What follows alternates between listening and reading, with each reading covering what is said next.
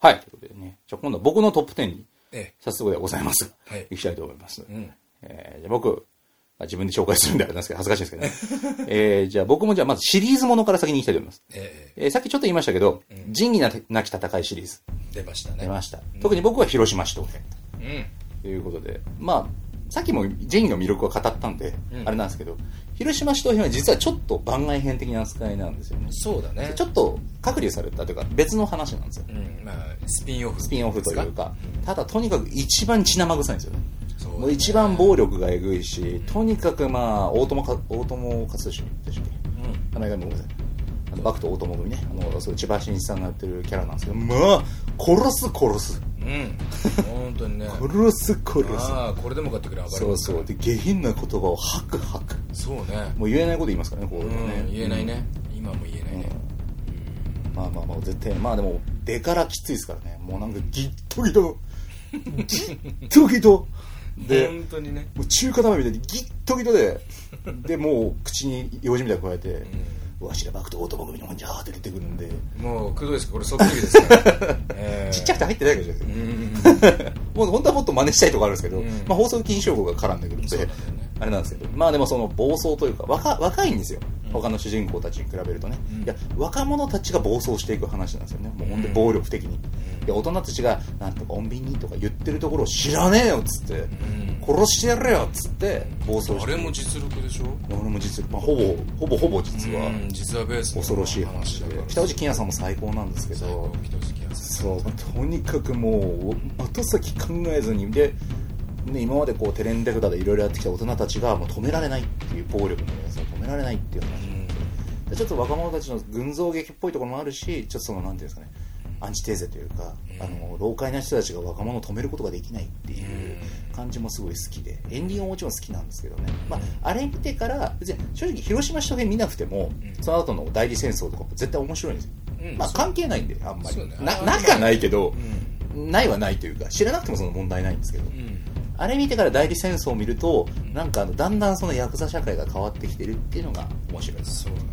ターニングポイント的な意味で広島市とが好きですね、もう全部好きですけど、まあ、てな感じで。やっぱあとそれですね。やっぱ役者の人たちのテンション。うん。みんな年僕らとそんな変わらないですけど今のそうだね。まあねもう絶対あのテンションできないよ。出ないねいや出したいですよ。出すしやれって言われたらやりますけど、うん。いやもうね特にまず千葉さんの迫力もそうですけど、もうなんかみんなもう脳の血管切れちゃうよってぐらい、ん。うわーってずっと叫んでる。ねえ。もう。なんかなんなんかやってんじゃないかっていそうですね。まあだから本当に見てもういただくとそのテンションの異常さうん。うんにまずやられちゃうと思うんでね、ぜひぜひ見ていただきたいなと思います。次ごめんなさい。ちゃっちゃといきますね僕。おーはい、次は人狼。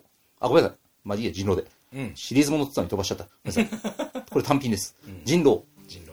はい。来ましたね。これはね人狼って言うとあの皆さん人狼ゲーム浮かぶと思うんですけど、誰か今の人そうかもね。そうですね。これ映画でですね、まあ、最近あの韓国映画でリメイクされてこっちも素晴らしいんですけれど、うん。僕はあの元のあのアニメこれもアニメ映画なんですけどね、うん。まあ、これも、まあ、一応しねしシリーズなんですけどうん。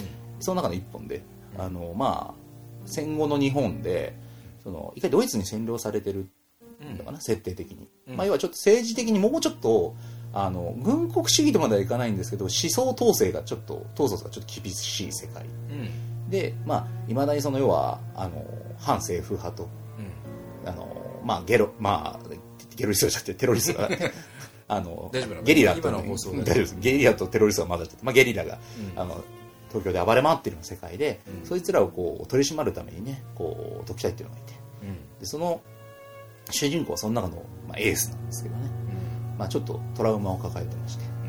まあそのまあこれもう何か言っても全部ネタバレになっちゃうような気が あの避けるのが避けるのが難しいんですけど、まあ、その要は架空の日本の話なんですけど、まあ、あるこうテロ対テロリストの組織の人間が、まあ、自分のこうなんていうか戦いの中でこうなんかそれこそ自分のアイデンティティにこう向き合わなきゃいけないみたいな、まあ、ちょっとこれもバイオレンスではあるんですけれどもちろんアクション的な部分もまず最高だし、うん。まず MG4 にね、そうだね。はい、ヒトラーの電気のこぎり、うん。でかつ4号でしょ4人でしょ4人ですよね。4人だね。4人ですね、であと装備ですね。その特機隊の装備がですね、まあ、フルアーマーなんですよ。で目がねこう赤外線になってて赤く光るんですよね、うん。で真っ暗の中で敵が見えない見えないって言うとその赤い目がボーンって浮かんで、ん。みんなミンチにされちゃうっていう、ん。まあ、最高にかっこいいシーンがあるんですけども。そう,、そう。まあ、そのぶアクション的なというかミリタリー的な部分もかっこいいんですけど、静かなんですよねすっごい。静かだね。まあ、とにかくちょっと哲学的な映画で、うん。で絵のタッチも独特じゃないですか、うん。でとにかく話がそんなにこううわーって盛り上がるシーンって最後ぐらいで。うん。ただなんかあのなんでしょうね。あのあの絵絵力というか、うん。静かにあの話し合いが話が進んでいくというか、僕本当に美しい映画だと思うんですよ、うん。人狼芸術のような映画。そうですよ。アクションも綺麗だし、もうあのまあセル画ですからこの時の。目もヌルヌルなんですけど、あのとにかくあの会話のなんか静かに進んでいく淡々と進んでいく、ん。で特にあのちょっと荒涼としたまだ戦後でそこまで発展してない世界なんですけどちょっとあの色があんまりない世界、モノトーンの世界でこう男と少女の心の交流みたいなのがありつつ、最後それがどう展開していくかっていうので、あのアニメ版と韓国版は結末が全然違うんですよ。うん僕はどっちも好きなんですけど、まずはアニメ見て韓国版見てほしいですね僕は。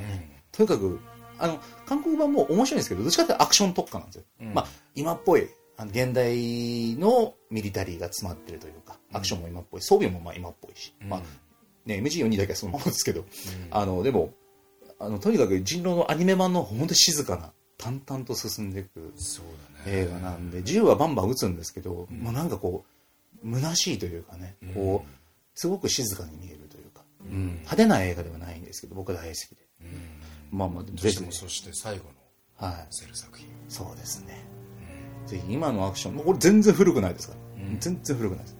もうアニメ好きな人はぜひぜひ見ていただきたいと思います、で次。これちょっとさっき飛ばしちゃったんですけど、これはねみんな知らないでしょ。知ってっか「えー、Once Upon a Time in China」シリーズということです、まあこれはあのまあ知らねえと思います。ただあのあのまあ香港映画なんですよ。であの実際にいたウォン・フェイフォンというその本当にいたカンフーの達人のお医者さんなんですけど、実際実在にした人ねその当時の香港の中で自警団とかを組んで、まあ、非常に民衆から尊敬されたカンフーの達人の人がモチーフなんですけどもうん。そのウォン・フェイフォンの活躍を描いた、まあ、時代劇カンフー時代劇みたいなもんですね。架空ですけど、うんなるもう敵は時には悪いアメリカ人だったりほど悪い政府の人だったりうん。宗教団体だったりうん。するんですけれどまあとにかくカンフーが見事です。ああはい。もうワイヤーアクションをまあこれ撮った監督があのあー名前が出てこない。あー名前が出てこない。ジョン・ウーではない。ツイハークだツイハークっていうああ有名はい。香港のスピルスピルバーグって言われた人なんですけど、香港で初めて CG を使った人とかうん。言われてる人でですね、カンフーアクションもそいっぱい撮ってるんですけど、うん。まあ、ワイヤーアクションがこの時全盛期でして、うん。まあとにかくぴょんぴょん飛ぶんですわ。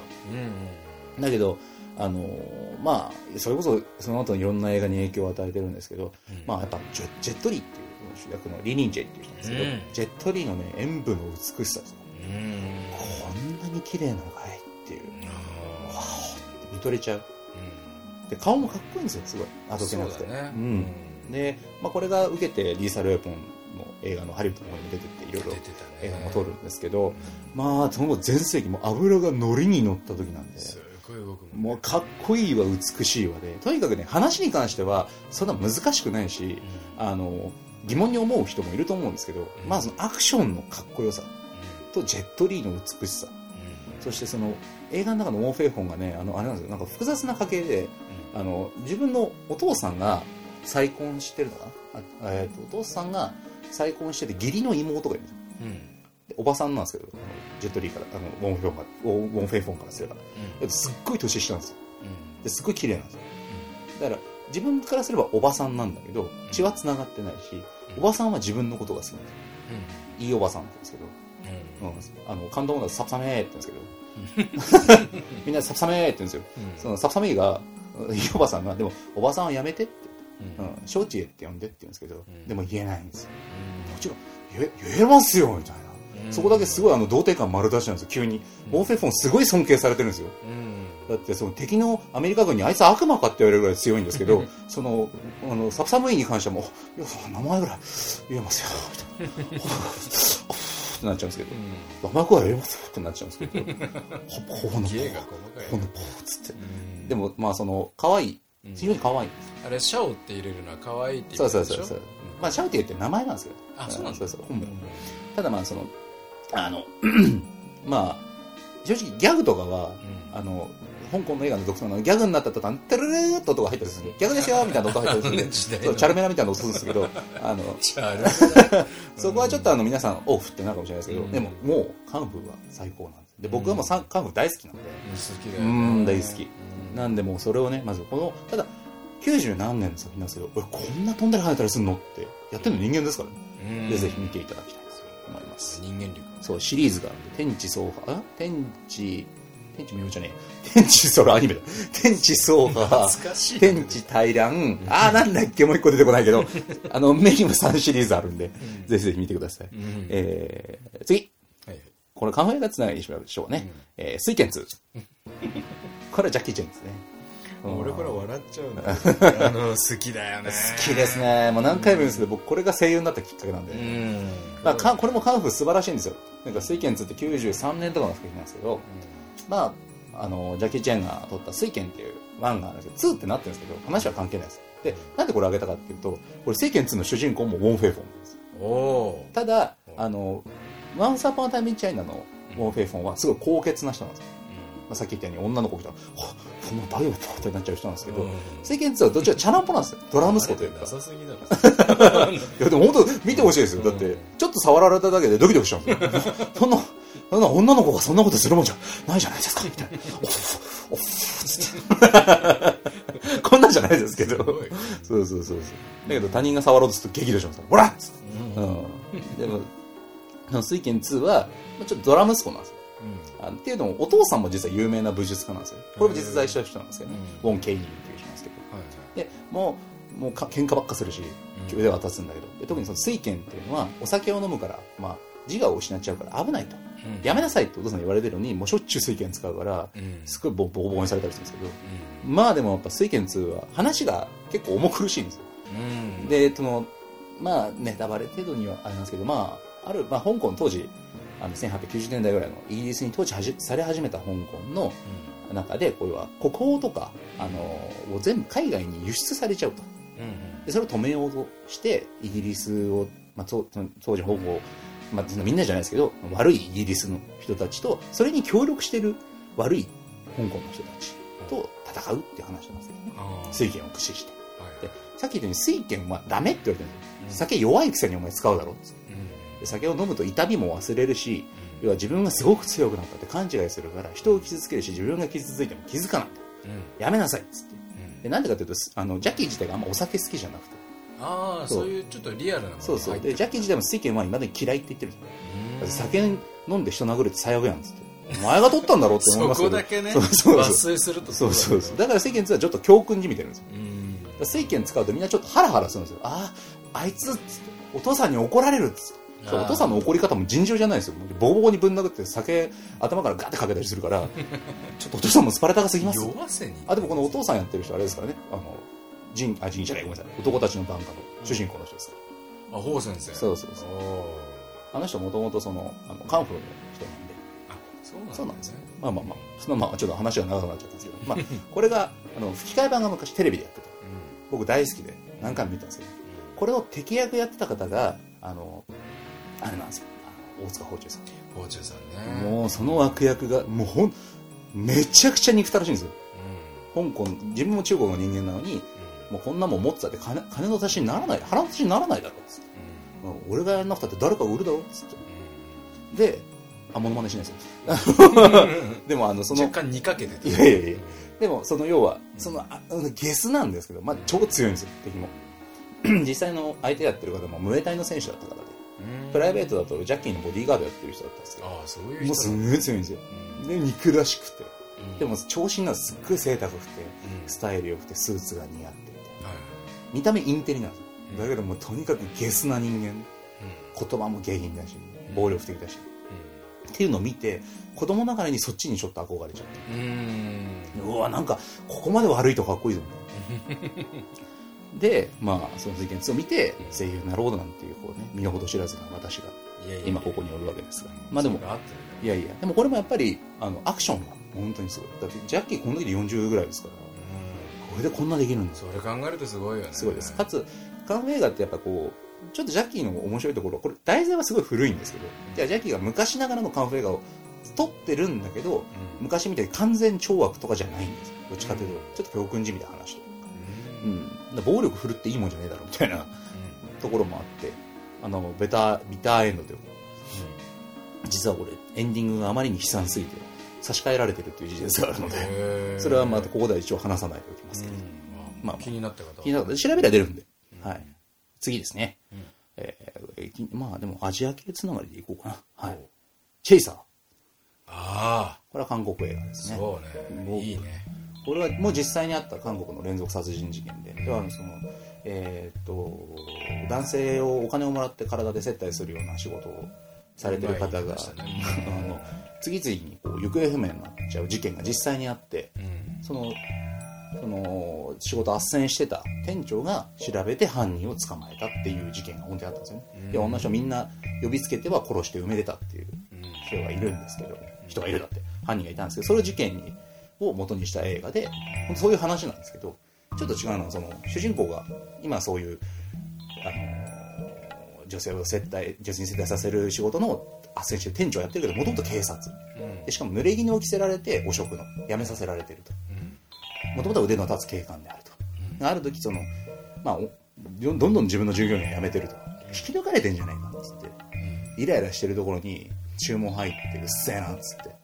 いねえんだこっちは女の子がっつって。でもそしたら風邪で寝てる人やつがいるから「おい」っつって「お前まあいけんのか?」って「いや私風邪で休んでるって言ったじゃないですか。いいから出ろ」っつって「首にするぞこの野郎」っつってでその女の人には子供がいるんですけど女の子がね「ちょっとお母さん行ってくるね」って。言っちゃうんですよね。そしたら案の定とんでもねえサイコパスに捕まって。まあ監禁されちゃうんですよね。でその頃まあなんだあいつまた帰ってこねえよっつって店長がおかしいぞっつって調べ始めるんですけどまあえらいことになっていくんですよね。そうだねでこれがね恐ろしいのは途中でですねあのまあちょっと言っちゃいますけど犯人捕まえるんですよ一旦。で自供もするんですけど当時の法律で何時間4 24時間以内。何時間以内に証拠が出ないと釈放するっていう。すごいよね。そうなんですよ。だから主人公は気づいてるから「いやこいつでしょ」って言うんですけど証拠が出てないからって言われて高速できそうそう拘束できないっつってじゃあその前になんとか証拠見つけないとえらいことになると逃げられちゃうわけですよね。うん。でしかもその時まだ母親も見つかってないと。いうことでこうギリギリのすごいチェイスが始まるんですけど。うん。まあこの映画異常な緊張感が最高ですね。そうだね。もうずっと見てて、あやめてくれやめてくれって、もうやめてくれって思うことがいっぱい起きるんですけど、うん。まあ、これは正直すごい暴力的な映画だから、うん。誰にでも勧められはしないんですけど、あの緊迫感ですね。そうねでやっぱこれもラストがね、非常にいいんですよ。うん。まあその、主人公のその、斡旋する店長と、その、自分が送り出したその、女性の子供が一緒に行動する時があるんですけどね、もうあれが切なすぎて、自分のせいで、うん。この子の親を奪ってしまうかもしれないっていうずっとこうプレッシャーと戦いながら、うん。どんどん焦ってくるんですよ。どんどん焦燥していくというか、うん。うん、なんとかしてくれって言うんですけど、まあ、これ韓国映画特有なんですけど、警察がとにかく無能で、そうだね。あれね 信じられないぐらい無能で。あの、でも最高なんですけど、それがね、もう、本当にこれはね、こんなに胸が苦しくなる映画も珍しいんですけど、本当に見ててやきもきするからそう、ねだーお前っていううね、ん。でもね、これを本当見た後不思議な気持ち、悲しいっていうか、なんかツーって涙が出るんですよね。あーっていう。あーってなるよね。いなたい終わり方なんですけど、でも見た後に、本当にこれは緊迫感だけで言うと、今まで紹介した映画の中だとマックスですね。マジでどうなるんだこれっていう。うんこれ最初見た時、え、嘘だろ？嘘だろ？嘘だろ？って思いながらずっと見てましたから。なんとかしてくれよなんとかしてるおかしいでしょ？ってういう。んまあでも本当に、だんだん主人公の人もね、あの、憔悴してくるんですよ、顔が。うんもうびちょびちょになって。もう、家にも帰らないし。もうこれがね、最高です。まあ、これもやっぱ先に暴力的な映画なんで、誰にでも勧められないんですけど、でも見てほしいですね。これは、これを分かる人がいたら、僕と本当に握手。ということで、さっさと行きたいと思います。次は、どうしようかな。うーん、よし、フェイスオフで。おおこれまあ、もうジョン・ウー先生ですよ。出ましたねジョン・ウン・先生ー先生。これはもうね、最高としか言いようがない。まあ最高ですね最高です。もう最高としか言いようがない。これ以上何を言うことがあるんだい最高なんだよと。わかるかいと。最高すぎる。ニコラス・ケイジの顔をしたジョン・トラボルタと、ジョン・トラボルタの顔をしたニコラス・ケイジが戦うんですよ。うんうんうん。ちょっと何言ってるか分かんないと思うんですけどそういう話なんです。そういう話要はあの、わすごい悪い奴をね、息子の仇のね、あの、テロリストを捕まえるんですよね。あの、そいつが、まあ、爆弾仕掛けてるから、情報を引き出したいんだけど、あの、本人は死んじゃってるし、あの、弟が牢屋に入ってるから、お前が顔を取り替えて、あの、潜入して聞き出せと。いうですね、あの、すごい画期的な手法なんですけれど、何の保証があってその作戦が成功すると思ったのかわからない作戦を提案されたトラボルタが、うん、つって、ニコラス・ケイジになるんですけれども、そしたら今度テロリスト側のニコラス・ケイジが生き返っちゃうんですよ、死んだと思ってたら。で、面白いことしてるじゃないかっつって、関係者を皆殺しにして、自分の顔を今度はジョン・トラボルタが、要は警察側にして、あの、入れ替わってしまうと。そっからこう、要は、でも誰も信じないわけですよ。極秘作戦だし。そうだいや、あいつが俺で俺があいつなんだって言っても、なんだこの人ちょっとなんていうかわかんないってなっちゃうから、そのちょっとなんていうかわかんないって言いながら、そのどうやってこう、正義の側となったニコラス・ケイジが、あの、自分の家族を取り返したりそうだねする話なんですけど、していくよもうね細かいことは抜きだ。見てくれ。銃がかっこいいんだよ。かっこいいねでね、これにね、細かい理屈を付け出したやつはね、うんお前は、お、もう粋じゃないねって言うんです。お前は粋じゃないと。とにかく。ウーさんのね、うん作品はもうそれもういいとこがとにかくフェイスオフも詰まってますかそうらもう男はね、うん燃える燃える。うんもうだから最後のね、あの、主人公の笑顔なんかもう最高ですよ。最あっはーってなりますよ。言いがったねーって。もうんと最高何も言いようがないです。言うことがない。途中の銃撃戦なんか最高に決まってるだろうっていう。うんかっこいい最高ですよ。もう、あの、やっぱね、鏡を、僕は中身です鏡越しに撃つっていうシーンうんがあるんですけど、あれうまい作りあれは最高ですね。もうあそこでもう絶頂を迎えると言っても過言ではないです。うあうってなる。んなるねうん。まあ、これもぜひ男の子に見てほしいんですけど、そうだねこれを見て、もうこれはね、感じてもらう映画です。うん最高だって。僕はあと、まあ、強いて言うなら娘のグレ方がちょっと理解ができるってですね。うんちょっうんとね。何なんだいって。君はどうグレたいんだいって。あれ確かにお父さん苦しみますよ。お前どこの方向に行きたいんだって。急にね そうグレるにしたってだっつってね。うんうん。ダサいしって。まあ置いといて。まあでもあの奥さんとのね、思い出の語るシーンっていうのが途中で。要はあの奥さんに会いに行くんですけど、まあ顔が違うし、あの、まあ、びっくりするわけですよ。あんたが私の夫なわけないだろうって怖がるんですけど、もう二人しか知らない思い出の話をするっていうシーンでね。そうライね麦パンをかじったら歯が歯が欠けてんっつって。いいシーンそう、夜中に病院行ったら、あのそこの病院の医者がしこたま酔っ払ってて、違う歯を治療したけど、君は僕に最後キスしてくれた。もう、号泣さ、うわぁあはぁ刑事 刑事よかったいやいや、これも感じてもらうよ。すごく最高としか言いようがない。サイアンドコーです。ぜひ、ぜひ、ぜひ、見ていただきたい。ちょっと乱暴に聞こえるかもしれませんけど、並走に関してはね、説明しろったって難しいですね。難しい。うん。いいんだよっていう。でもあれですよやっぱり最愛の人がうん。姿が変わっても気づくか愛せるかっってていいう。う、話なんで、うん。あのー実はテーマがものすごく深くて、最初はもっと SF だったんですって。うん。もう、だけど、ジョンがそれだと。面白くないな、つって、現代寄りにしたらしいんですよ。おかげでですよね。まあ、あと、やっぱそのニコラス・ケイジさんもジョン・トラオルタさんも、お互いの善と悪が入れ替わるじゃないですか。あの演じ分けた後の方が生き生きしているっていう。だからニコラス・ケイジは逆にこう苦しんでいく。要は、自分の息子を殺した男の顔をしながら生きていかなきゃいけない。逆に自分の家族は自分の息子を殺した男を夫だと、父だと思って生きてるこんなことがあっていい。すごく面白い作りでそうね自分が憎んでる男の環境だったりそうですねっていうだから嫌いな人間の気持ちが分かってそいうくですねっていう部分もあったりしかもそれによって逆にちょっと変わるんですよね。あ、うんこいつらにもそれぞれ人生があるぞ。うんすごく実はテーマうんがあっぜひしみじみと見ていて、うんすこれもね、すごいスピード感で進みますよね。てうん飽きない。飽きないねまあ飽きない。うん見ていただきたい。えーまだあるぞ。よし。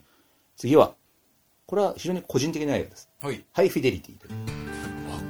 これはね、ご説明いただきたいみんな知らないと思う。これはあのジョン・キューザックさんというあの役者さんが主役なんですけどもともと小説でレコード屋さんの店長が主役なんですよね。でそのまあとにかくあれなんですよ。クズで。うん。ボンクラなんですよ。音楽知識はすごいんですけどあの、まあ、ずっと付き合ってた彼女と別れるっていう彼女が家から出てっちゃうというシーンから始まるんですよ。で俺も何がいけないんだよってずっと言うんですよ もう何がいけないんだ何がいけないんだって言いながらでもレコード屋で仕事があるから出勤しますっつって。辛いところ辛い気持ちで出勤すると店員が2人いるんですけど1人はもうすげえ暗いボソボソ喋る音楽オタクで1人はすげえあのジャック・ブラックさんとやってるすげえテンションがうるす高いうざったい。もうこいつらもう何なんでクビにしてって言いながら友達がそいつらぐらいしかいないんですよね。っていう人のそのレコード屋としての日常とそもそも、まあ、珍しいのがこう第4の壁ってよく言います第3の壁だっけ？要は自分に対して話しかけてるんですよ。主人公が。ここで俺がどうしてこういうことしてるか教えようで身長が全部わかるんですよ考えてること。それ見てその行動を見てるからこいつただのバカだと思いながら見てるんですけどいやすごい幼稚なやつなんですよ。何にも子供の頃から成長してない男でその男が、まあ、唯一、まあ、胸張って俺はこれ一人ですごいぜっていうのは音楽ぐらいしかないですだけど、まあ、いわゆる音楽でしか人に対し人とつながるツールがない人。その人がだんだんこういろんな出来事がありながらこう音楽との付き合い方もそうだし見つめ直していく話。だんだん成長していく話なんですけど。これはね多分ねあのちょっと今までの映画と毛色が違うのはまず、まあ、根本にあるのはラブストーリーなんですけどしかもちょっと大人の一旦お互いにこう嫌なところもすげえ見て破局した大人たちがもう再生していく話なんで自分の醜いところもダメなところもいいところも受け入れていく話というかで最後のねちょっと実は寄りの戻し方が、まあ、すごくこう運命的に見えるんですけど、あ大人ってそういうことあるよね。っていう なんかあそういうことじゃない。ん。だよね。っていうあのなんていうか切なさ。身がほろ苦さというか。でもねこれエンディングが最高なんですよ。もうあはん つって。たまらない。あさすってなんですけど。まあある、まあ、音楽ずっとよくあのこの主人公はトップ10とかランキングをつけたがる人なんですよこういう時に聴く音楽トップ10とかでこれは今まで歴代の俺に影響を与えてきた女トップ10とか勝手に一人やったりする元カノこいつ最悪とかすごい言ったりする人なんですけどその彼女とのその思い出の曲っていうのもいろいろ話をするんですけどそれが最後の最後にすごい気の利いた形で流れるんですよ。で映画見てると「おわお」っつって「イエス!」って なるっていう。これあの正直万人には勧めないです音楽好きだったりちょっと苦い恋愛をした人は見るといいかもしれない。僕はその好きですっていうだけ。大学の時これでレポート書いたぐらいです。すごい好きです。すごい好きです。まあこれはだからあんまり自分のですね。まあでも人気な作品なんで先生見て。いて、うん。そうで次、まあ、どんどんいきましょう。はい。とはいえ残りお3本まで来たもうそうですか？そうですね。もう。時間も巻いておりますからね。おうおう。行きましょう。いつの間にか。優勢からの物体 X うん。急にホラー。です SF うん。しかも一番古いんじゃないかな。あ近く仁義が一番古いな、まああれですよ。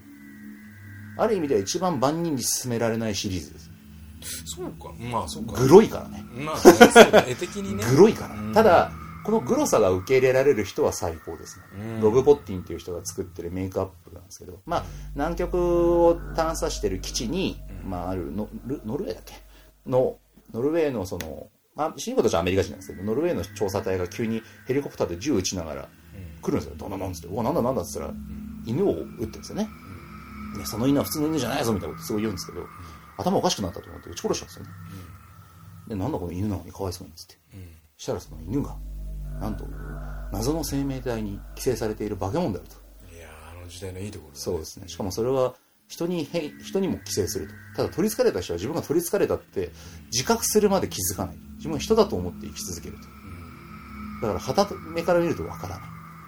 だ傷つけられただけでも、えー寄生してしまう。っていう中でその南極で男たちが疑心暗鬼になっていくっていう話なんですけど、まあ密室劇でもあり SF ホラーでもありアクションでもありということで。でこれもね極端に音楽が少ないんですよ、まあ、ジョン・カーペンタージョン・カーペンターって監督さんなんですけど音楽も自分で作る人なんですけどとにかく静か。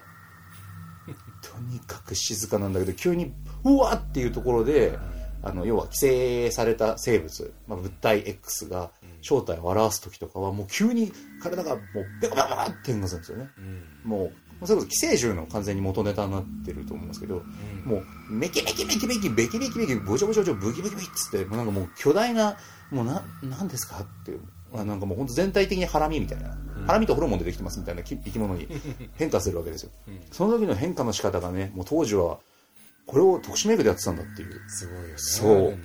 もう見たら驚愕ですよ。ただまあ手はグロいですよ。ただすごいよねあの時に作っこれ江原さんに一個お勧めしてね江原さん思わずブルーレイを買うってういう、ん。あのもうこれ紹介していただいて、ん。もうおこんな面白いのかと。そうですもうブルーレイを買って、うん。今もうマイ本棚に、うん。えーもうラックに入ってます。そうなんだこれがいいとやっぱりあれですね。あのとにかく主人公ですら信じられないんですよね。規制されてるかもしれないっていう、誰が誰で誰が味方で誰が敵かというか。うんその作品見てる中でも僕らも分からなくなってくるっていうあの感じがね。うん。まあカート・ラッセルとか最高にかっこいいですけど主人公のね。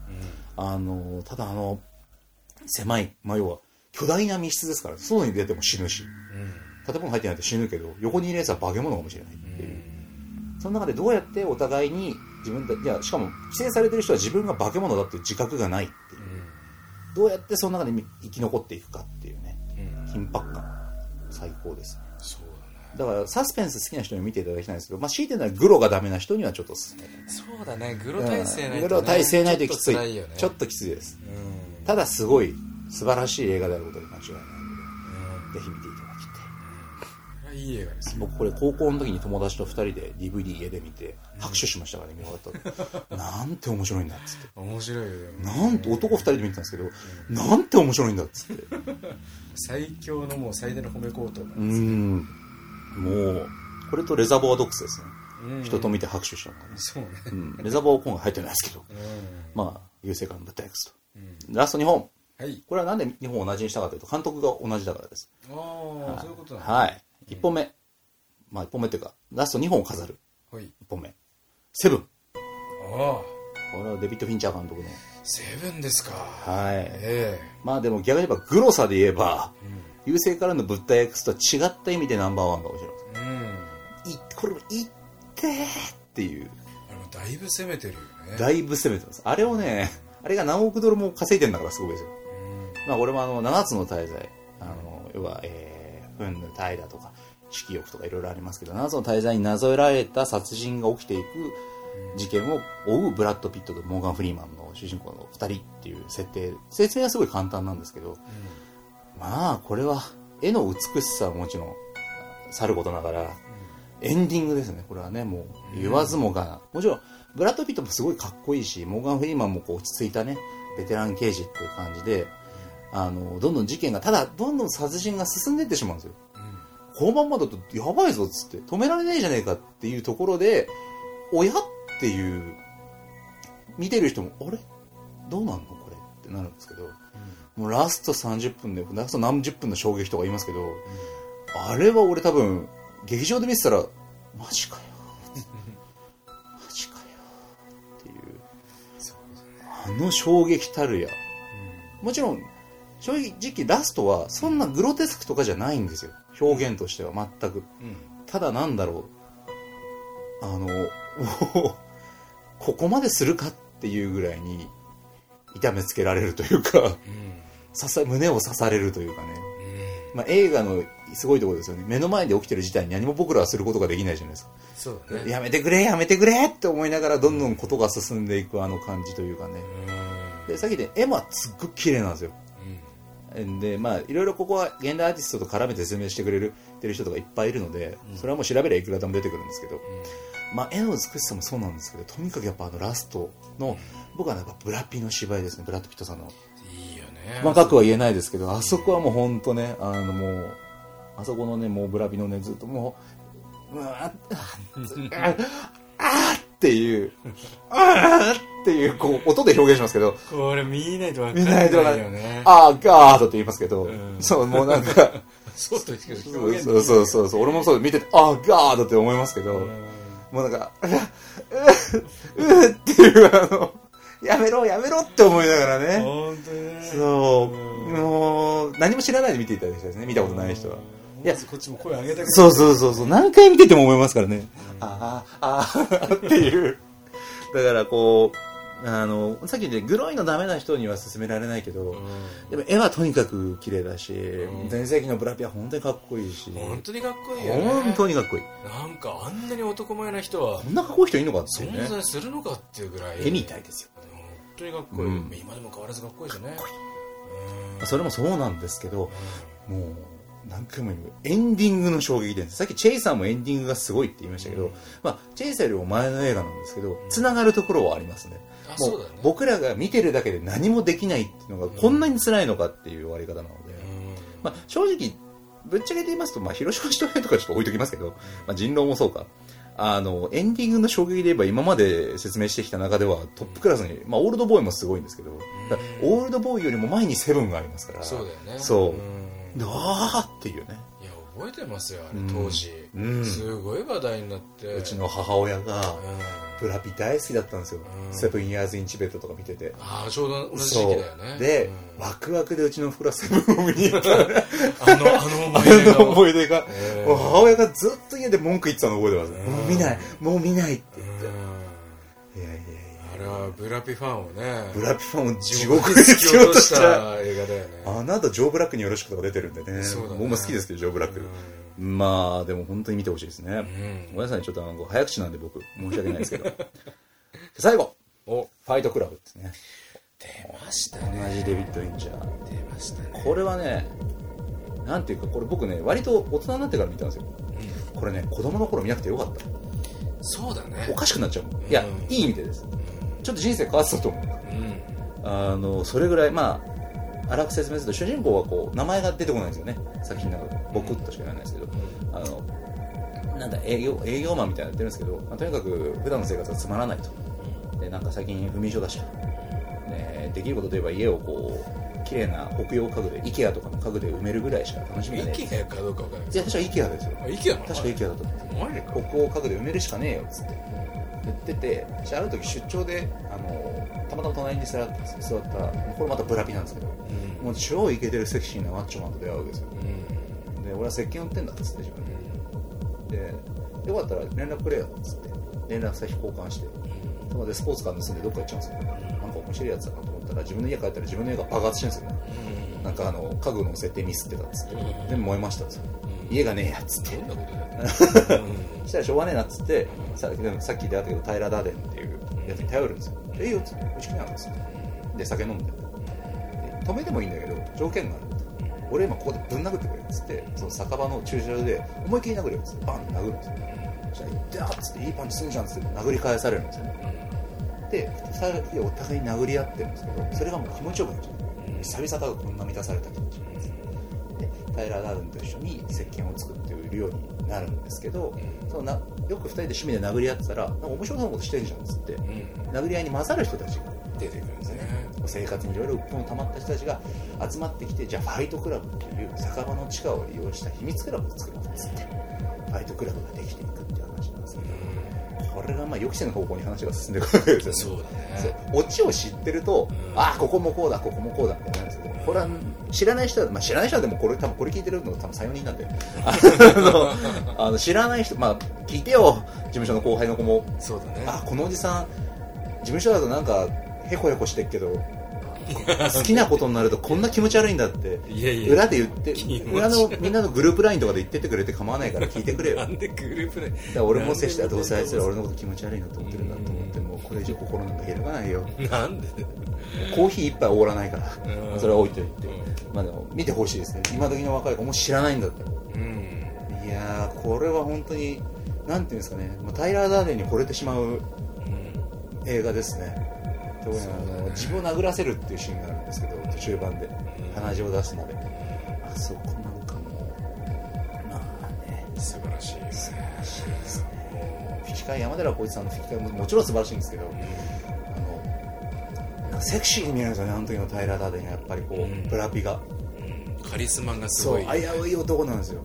で女から見てもかっこいいんですけど男から見ても何このちょっとなんか不良っていうかなんだろうこのちょっとこんな男会ったことない。なんかちょっと危険なそう危険な力というかね。やばいやつなんだけどこいつに褒められたら嬉しいって思っちゃう危うさがあるんですよ。ね今のちょっとキーポイントではあるんですけどね今の言ったことがそうそうそうそう。でもそうですよこのカリスマ性。でもこれもやっぱエンディングが最高ですね。言えないけど、でそこで流れる曲があるんですよね。ピクシーズの「Where is my mind」っていう曲なんですけど。あれがもう流れるタイミングがもうそれ今流れないですか？今って言えば流れない怒られちゃう。うん。いやねもうあのピクシーズのねブラック・フランシスがいいよって言ったら流しますけど 会ったことないんで。ただご本人はねとても日本が好きらしくて、ん。落語とか歌舞伎とか見に行くらしいですから。だいぶ親日がそうそういつか会えたらちょっといいですか？って言ったら「いいよ」って言ってくれたら流しますけど。ちょっと今難しい。ので皆さんおのおの聞いてください、まあでも聞いちゃうとネタバレ流れる可能性があるから映画見てください。でファイトクラブで本当にそのこれやっぱね正直男性まあ男性性のバカらしさというか男らしいって気持ち悪いなみたいな、うん、何男たちで勝手にやってんのみたいな。男の変な自意識みたいなのの映画だから、うん。男が見たらあいてててって思うところもあると思うんですけど、うん。これをそのなんていうんですかねそうこのこの苦さを知らないあのそういうなんかなんですか自意識ばっかり高い、なんか何か表現したいなって衝動が強い中3高1が見たらえらいことになると。あらぜひ見ていただきたいよね。明日から花柄のシャツ着て赤い革ジャン着て学校行く場合。あ来ちゃう。来ちゃうね。多分江原さん着ちゃいましたよ。来ちゃうね。うん。来ちゃったかも着ちゃったかもしれない、うん。下手したら。ねでも分かりますよこれ、うん。お母さんっつお母さんお母さんっつってこういうの買ってけろっつって。どこの人か知らないですけど。そうそう急にそうそうそうそう。片田舎でねあんなもん着てたらもう近所から既得な人。目立って目立ってしょうがないよ。そのうちのみのりさんさ面白いですどうしたんだろうですよ。もうそれはもうファイトクラブ作そうりたい。岩手でひそひそ言われますよ。そうね。そうなんです岩手出身 えー一ノ関でひそひそいやそのうちのみのりさんおかしいぞ やっぱりまあ既得な格好してるんですれあれどうしたんだべなあれなお歳暮の包み紙見てたもん 真っ赤っかで見られたぞあらららあららららっつってあれこれなんだこれこれ近所のおばちゃんたちに言われちゃうねうんまあでもそれぐらいこう人に影響を与えちゃう力で言えばちょっと昔だったらタクシードライバーとかだったと思うんですけど、うんその要は究極にこうやっちゃいけない自己実現というかうん俺は世界を変えられるってうん。やっちゃう人の話なんでそうだね。まあでもこれに、まあ、特にあのやっぱブラピのファッションもそうですけどなんで上半身裸でジーパンなのにこんなかけんだっていう。うん。あらブラピだからやっぱりそうですね。表現できたかも。ナイスキャスティングですよね。うまあ、というわけでまあそのカリスマ性というかね。あのちょっと逆に言うと普段生きってない男の子が見ると、わん。うんああれハマるよね。ブラピに惚れちゃいますうね、んぜひぜひ。まあでも今大人になってからそんなことはないと思うんですけどとにかくもう絵も、まあ、デビッド・フィンチャー監督なんですごく絵も凝ってるんですけどまあ何せあのあぶ危うさうん。危ない魅力ですね。やっぱ僕にはすごいしびれだいやあれ万人受けするんじゃないかな。いよいよぜひぜひ見てほしいです以上です。ということで。なうん。まあ以上でかなり1時間半ぐらい喋ってる気づけばねね。やっぱり好きなもの喋ってるとねね。でも僕らこんなん掘り下げてたら5時間以上喋ってますからね多分。もう多分ね延々と 喋ってられるだいぶ今はしょりましたからね、うん。時間の都合もあって、うん。まあでもこんな感じで、まあ、江原さん今ここへ出てもらったんですけどね。またええゆっくり話ができたらね、うん。あのもっとゆっくり江原さん自体をねええ。あのかえ、まあ、出していければなと思うんですけど。あまあ、今回あの一応一緒にやってる相方の子には一応許可を得たんですけど あのあまり置いてけぼりにするとあいつもあいつでかわいそうなので、まあ、あいつが今回面白かったよって言ったらじゃあまた江原さん呼ぶねって言ってあぜひ読んで多分そのうち会いたいって言ってくれるかもしれませんがあら、はい。楽しみに、そうですね。しております、ベースの上手なおじさんなんでぜひはい。素敵な。はい、うん。というわけで今回のゲスト江原稔さんをお呼びして、えーお互いの人生を変えたというか、まあ、人生を変えたというかお互いの人生の中でこれいいなと思った映画トップ10という話をさせていただきました、長い時間お付き合いいただいてありがとうございました。江原さんありがとうございました。あありがとうございました。またぜひ来てください。えよろしくお願いします。はいでは皆さんさようなら。はい